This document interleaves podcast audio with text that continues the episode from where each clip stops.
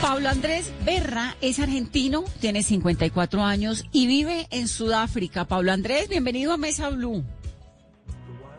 ¿Qué tal? Mucho gusto. Ay, por favor, el gusto es nuestro. ¿Cómo está?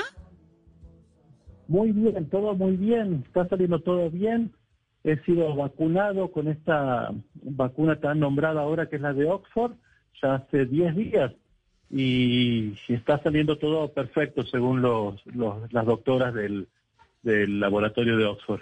¿Cómo fue el proceso? ¿Cómo llegó usted? Oxford, como lo hemos contado en este programa, pues tiene una vacuna muy avanzada con el laboratorio AstraZeneca y con el apoyo de la Comunidad Europea, del Reino Unido, de Estados Unidos y de Brasil.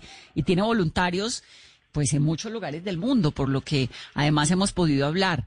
Eh, con algunos de ellos. ¿Cómo fue ese proceso, Pablo Andrés? ¿Cómo lo contactan? ¿Cómo funciona eso?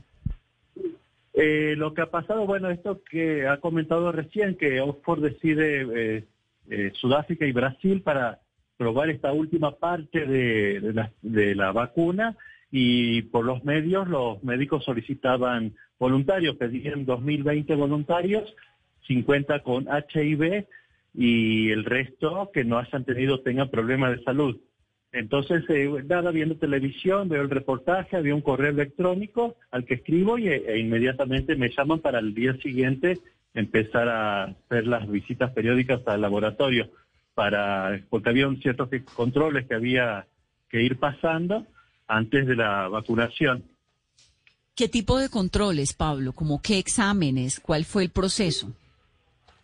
Ellos piden este, dos grupos de voluntarios, estos 50 con HIV y el resto sin, eh, eh, sanos, digamos. Eh, querían ver que no tuviéramos diabetes, hipertensión, que no hayamos tenido hepatitis B, las mujeres que no, no estén embarazadas.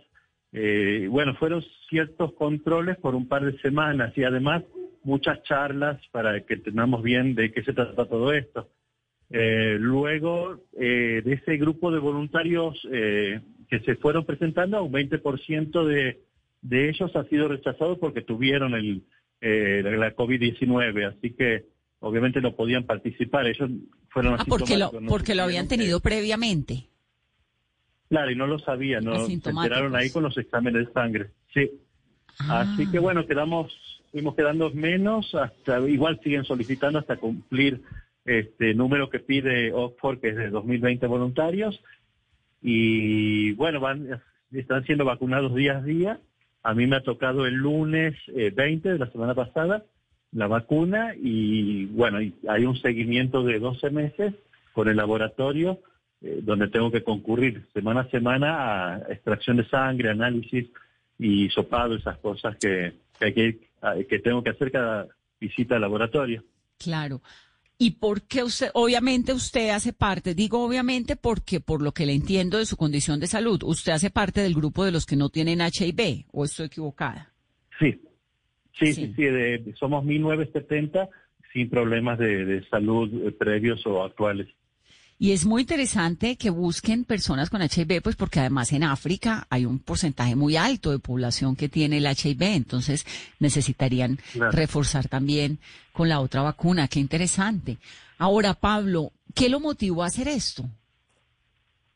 Eh, esto de vivir en Sudáfrica, es que esto que decía antes de que Oxford has elegido este país, además este, esta pandemia nos ha eh, golpeado mucho acá en, en este país y creo que todos como que debemos eh, unirnos, eh, agarrarnos de la mano para, para dar un granito de arena, este, ayudar para que esto se eh, termine pronto, esta pandemia.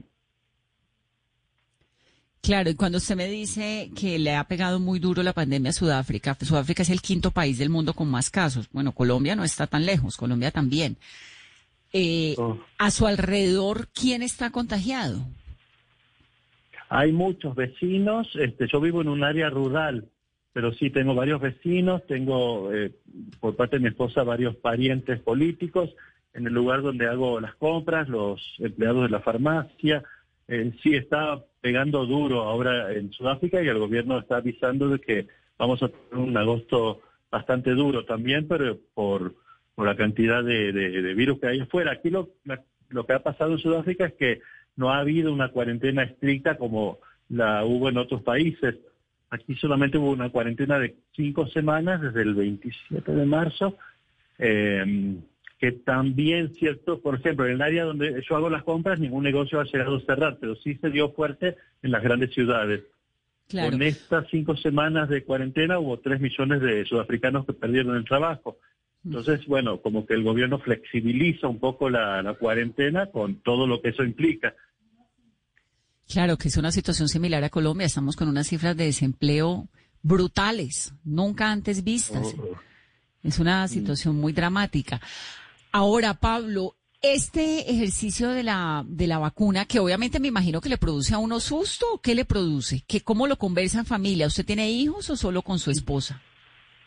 No, no somos eh, los dos solitos. Eh, al contrario, me daba miedo no, no tener la vacuna. Igual, venía averiguando por, por internet este, qué había pasado previamente a, la llegada a Sudáfrica de, esta vacuna de Oxford, qué ha pasado con los voluntarios que atravesaron la fase 1 y 2. Yo no sé si me hubiera animado a presentarme como voluntario en esa primera fase, pero bueno, como he visto que esta vacuna no tiene complicación alguna, eh, eh, en, los voluntarios y que todos el 100% han creado los anticuerpos, este, bueno, fue uno de los también motivos para decidirme ser voluntario, porque sentía además qué hay atrás de esta vacuna, quiénes están, lo que usted comentaba hace un rato, la Universidad de Oxford, acá una Universidad de Wits, que es muy prestigiosa, el gobierno de Inglaterra, todo, la Funda de Estados Unidos, la Comunidad Europea, o sea, no tenía miedo, sabía que estaba en buenas manos. Pablo, ¿y su esposa también se voluntarizó? Ella no, puede, no puede porque es diabética y no, no querían gente con diabetes por ahora. No sé si en el futuro lo, lo, eh, estará contemplado, pero bueno, no entraba en el grupo de voluntarios que buscan acá. Claro. ¿Y ese voluntariado tiene algún tipo de remuneración económica? No, no, no, no, no, eh, obviamente que no, no, ninguno. Para nada. Es simplemente el, el bueno, es, es, muy casi poético, ¿no? El sentido de creer, ayudar y, y, volverme, arriesgarme si toca. ¿Qué compromiso firman? ¿Qué riesgos hay? Usted le dice, mire, le puede pasar qué. Mm.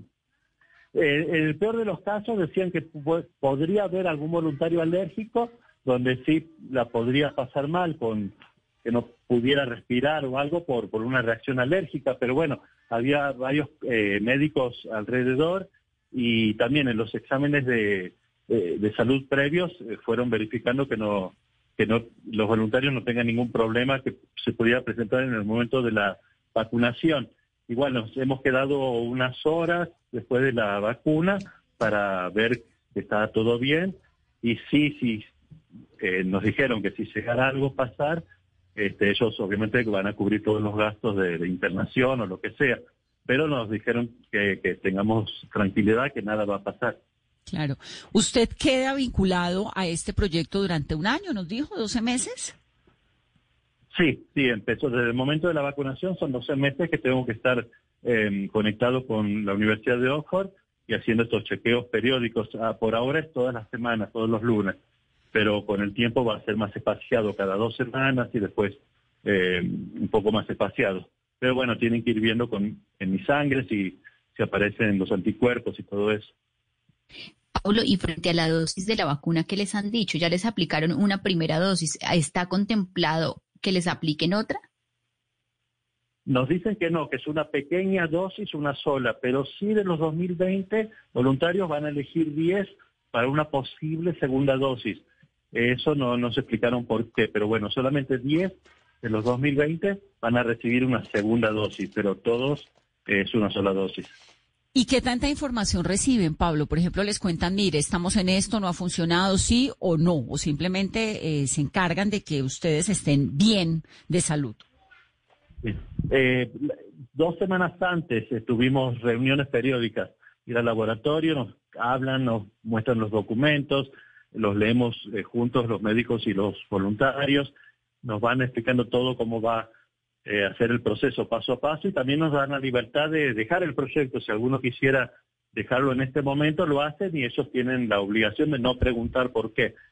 Así que sí, sí, somos bastante libres. Pero bueno, obviamente supongo que todos los voluntarios van a seguir el, el, proceso de 12 meses. Pues sí, porque ya tomaron la decisión más difícil, ¿no? Claro, seguro. ¿Y, usted tiene la sensación de que cuándo vamos a saber si hay vacuna o no? Hay mucho optimismo por parte de, las doctoras, ¿eh? muchísimo optimismo. Hubo esta publicación hace dos lunes eh, eh, mundial de esa publicación eh, científica de, de Lancet, creo que se llama, donde decían que los resultados previos fueron excelentes, que, que no hubo eh, ningún tipo de problema con los voluntarios, que todos tienen el anticuerpo el 100%. Así que siempre nos dijeron desde el primer día en el laboratorio que la distribución mundial va a ser en el primer trimestre del año que viene. Primer trimestre del año entrante. ¿Y usted y su familia tienen algún tipo de privilegio frente a esa vacuna? ¿Por haber sido voluntarios? Claro, yo teóricamente la tengo, porque también algo que creo que no comenté es que en este proceso, cuando hay alguna vacuna, cualquier medicación nueva, en la fase 3, que es la que estamos atravesando, que es la previa a la aprobación, a la mitad de los voluntarios se le aplica un placebo, que es agua con sal en este, en este caso. Así que ni siquiera la doctora que me dio la vacuna ni yo sé que me ha tocado en suerte si el placebo o la vacuna real. Nos dijeron que cuando prueben la vacuna, que nos van a llamar a todos los que recibieron el placebo para inyectarle la vacuna real, este, sin, como agradecimiento por haber eh, eh, transitado todos estos pasos.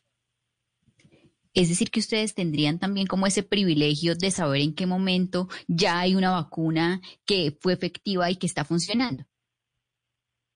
Yo creo que seguramente en el momento que la Organización Mundial de la Salud este, la apruebe, que todavía no sabemos cuándo, este, bueno, va a ser una noticia internacional. Si nos dicen que ya la India tiene miles de millones de dosis preparadas porque están eh, convencidos de que va a ser aprobada y están en, muchos contenedores em, juntándose como para meterlas en los aviones y distribuirla mundialmente, ni bien sea aprobada que están mm. trabajando las 24 horas en la India, generando más y más y más dosis para con, esta misma con esta misma vacuna, Pablo, la de Astra, AstraZeneca.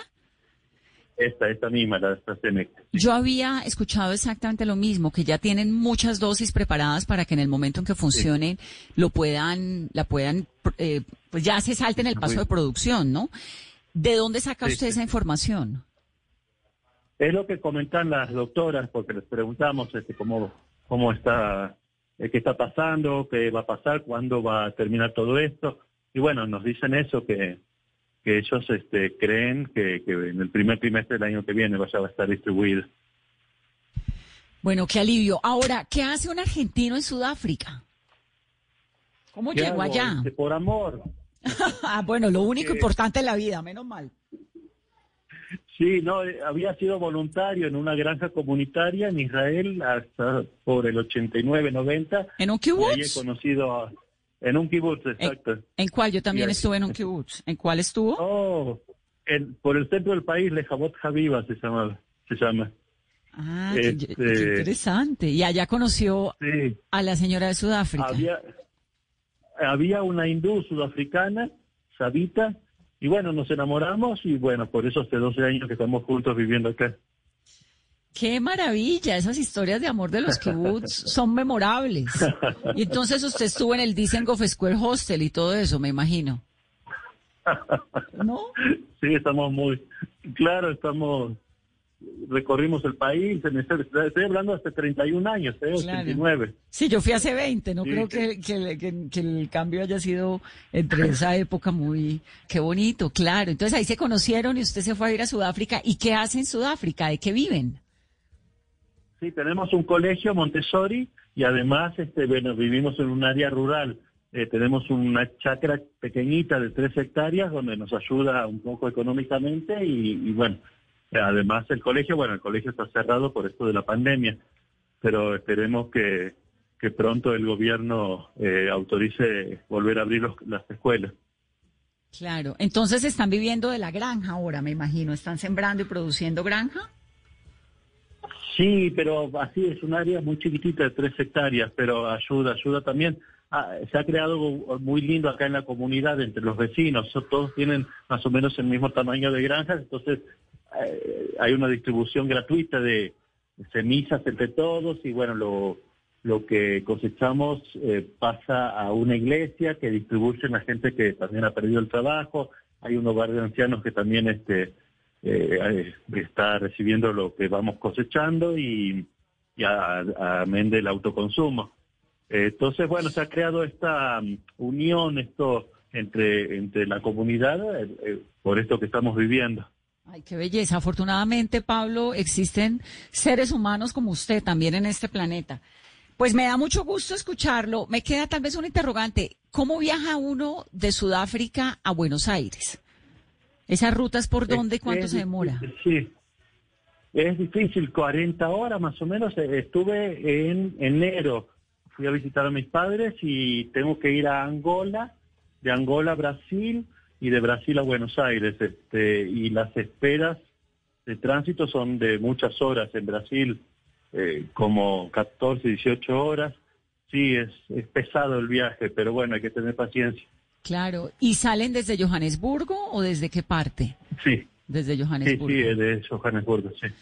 Bueno, pues me da mucho gusto, Pablo, hablar con usted y muchas gracias por contarnos estas buenas noticias. Creo que todo lo que tiene que ver en torno a un buen ser humano, eh, voluntarizándose a una empresa tan seria como AstraZeneca, a los gobiernos que están solidarios apostándole todo a la vacuna, pues son buenas noticias y nos llenan de mucha esperanza y mucho optimismo. Aquí en Colombia estamos pasándola muy mal también, como todos en el mundo.